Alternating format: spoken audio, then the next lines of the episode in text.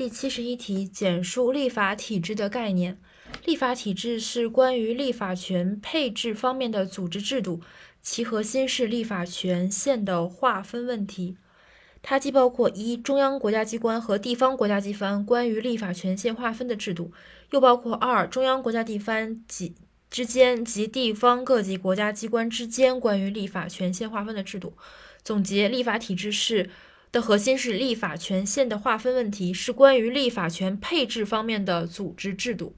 立法权配置方面的组织制度是这个权力的配置的相关的组织制度。